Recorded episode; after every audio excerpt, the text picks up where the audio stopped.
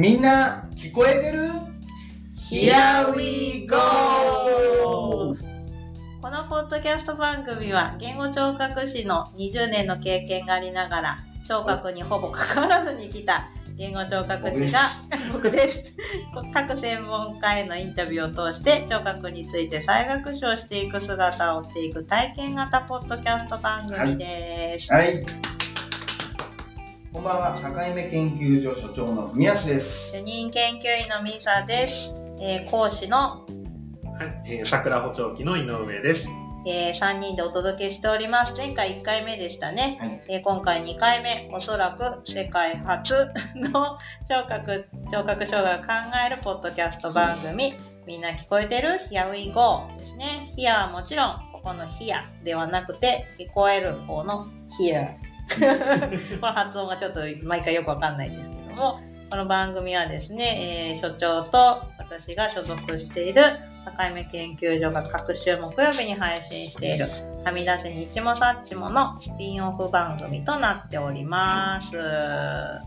早速2回目ですけれども、前回ですね、なぜこの番組を始めようと思ったかっていうお話させていただきましたね。はい。はい。やっぱこの番組始めてよかったですね。我々、こう勉強の動機づけが。そうですね。何事も動機づけが大事。そうですね。はい、あの、一人でやろうと思っても、なかなか進まないので、みんなでやろうと。そうです。いうところがね。道連れです。道連れ。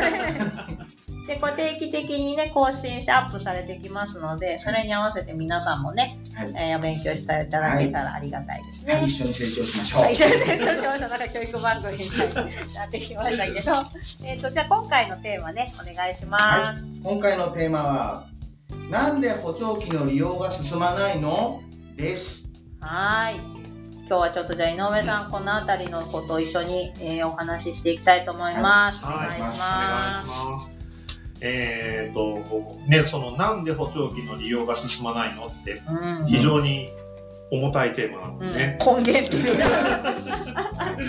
なんですよね。で、えっ、ー、と、一応あの、ジャパントラックっていう、うん、えー、一般社団法人日本補聴器工業会が3年に一度、まあ、いろいろな人にアンケートを行ったデータというのが出てるんですけれども、そうすると、日本の難聴者、実は1430万人いると言われてるんですけど、1430万そう、すごく多いんです。でもそのうち補聴器を使っている割合は13.5%しかいないと言われてるんですね。そう、すごく少なくて、あの、欧米とかヨーロッパっていうのはもう40%とか40%超えてるところもあるので、日本はもう極端に少ない。じゃあなんで進まないの？っていうのがまあ今日のテーマ。ですよね、はい、でこのジャパントラックにはその進まない理由っていうのもあって、でえー、一つは補聴器をつけることが煩わしい。煩わしい。しいもう一つは補聴器をつけても元の聞こえに戻らない。なるほど。で、もう一つは雑音が多い。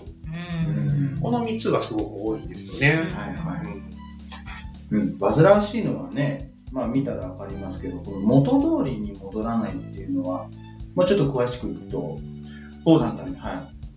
どうですかその、なんだろう、昔のように、若かりしの頃のように、自分の聞きたい音だけが聞こえるっていうのを結構イメージされる方が多いと思うんですよ。で、それに対して、その三つ目にある、いや、そうじゃなくて車の音も、その、ドアの音も、その、環境の音がすごい聞こえるじゃないっていうことが、まあ、その進まない要因になっていっちゃうのかな、ね。ただまあ、なかなかね、そんなパッとつけて、すぐに聞きたい音だけが聞こえるなんていうことはね、難しいものなので、まあ、そこをやっぱり ST の皆さん、それと、まあ、私たちのような補聴器販売業、まあ、あとはやっぱり一番多くはドクター、ね、がみんな揃ってどういうふうに変えていけれるのかが、あの、進むか、補聴器の利用が進むか進まないかの大きな分かれ道なんじゃないかなと、ね。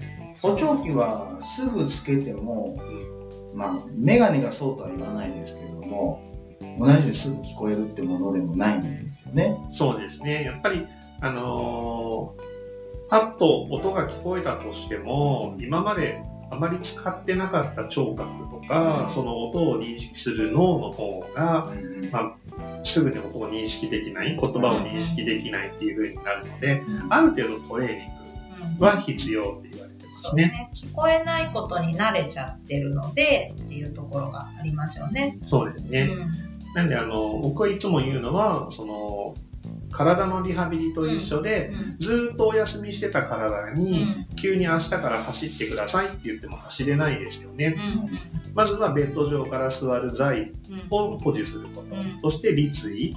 で歩行から、えー走るという風に時間がかかるように、聞こえもやっぱり少しずつ刺激を増やしてうん。時間をかけていかないとうん。聞こえがいい状態にはならないですよっていう風に説明してるんですね。うん、やっぱその名前の通りなんですよ。補聴器だから聞こえを補う機械であって、その耳が良くなって前と同じように聞こえるっていうわけじゃないっていうね、その、ね。そしかも使ってトレーニングが必要だっていうところを我々がちゃんと伝えてこなかったっていうのが反省点ですそう。すね。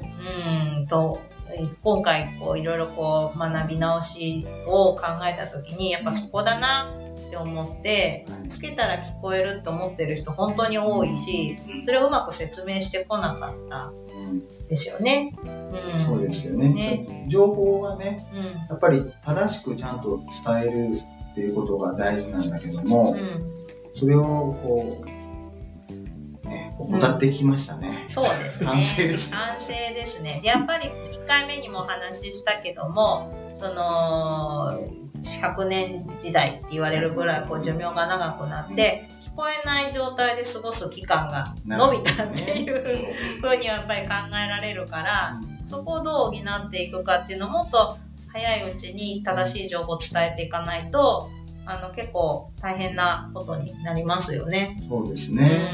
うん、だから今あのコロナの関係でね3密を避けてって言われてますけどはい。逆にここは3密で。密で耳鼻科医と言語聴覚士と補聴器の販売店さん。これも3密でがっつりと補聴器の、ね、こう性質をこうちゃんと正しく伝えて、ね、美容を促してより良い生活をっていうところをねやっていきたい。うん密接にちゃんとねそう、密接に。そうそうそう、そういうことです。はい。ね。そういうことです。うん。ね。で、まあ、女性があるとより進みやすいっていう話もあるけども、それをやっぱりこう伝えるには、使って生活が良くなったっていう方たちを積み重ねていかないことには、ね、我々もこう、いいはずだっていう、それだけではね、うん。説得力がやっぱりないですよね。でうん、だからそこをいかにこう、業界全体として、えー取り組んでいくかっていうのも実は大きなうん。テーマではありますよね。はい。うん我々がちゃんと伝えれる立場にならないといけないですね。うん、そうですね。この本当にね、難聴の人の13.5%しか使ってないの衝撃ですよね。衝撃ですね。もうちょっと倒れそうになりましたね。いや、1430万人っていうのも衝撃でしたよ。うん、そうだ。うんだって、我々言語聴覚士が関わる失語症の方うんうん。が50万人ぐらいって言われてますよね。それのやば い？相当な、ね、数の人がやっぱりいるので、で、その、なんていうのかな、大きな病気になったから難聴になるわけじゃないですもんね。そこがやっぱりね、うん、そこがやっぱりポイントで、その加齢性に聴神経がこう衰えていくっていうところも含めて、ほとんどの人が関わるうん。ものなので、自分のこととしてやっぱり捉えていってほしいですよね。だからやっぱ8020でこう歯を大事にしましょうっていうのが結構定着したように、同じようにやっぱ聴覚もキャンペキャンペーン、強烈なキャンペーン。そうですね。やっぱそれぐらいのことを考えていかないと、うん本当にあれはね、多分歯科の領域の人たちが本気でやったと思うんですよ。ーン。うん。で、それぐらいやっぱこう3密ではい密接に。つながって、はやっぱここ大事だっていうとこ伝えていきたいですねい。。そうですね。うん。はい。と思います。2回目、ちょっと、このなんで補聴器の利用が進まないのっていうところで、ジャパントラックの話していただきましたけど、はいこれ、あの、ホームページで見れますので、はい見れますねうん、なので気になった方はぜひ見ていただいてですね、それが2018年。そうですね。そう2018年が最新ですね。で、これ、あのー簡単に検索すれば見れますので、ぜひ皆さん、ぜはい、ご覧いただいて衝撃の事実を 目の当たりに勉強しましょう。していただきたいと思います。はい。はい。ではですね、この番組皆さんからのメールもお待ちしております。えー番組で取り上げてほしい、えー質問だとか、えーご感想、補聴器や聴覚のこと何でも、えお寄せいただければなと思います。メールの宛先は、さかいめ .st.gmail.com 境目の綴りはアルファベット小文字で sakaime.st.gmail.com です。これね、ご質問いただければ番組また盛り上がりまあ、すので。そうです。テーマにしますので。はい、ぜひぜひお寄せください。はい。はい、では2回目お聞きいただきありがとうございました。ありがとうございました。ありがとうございました。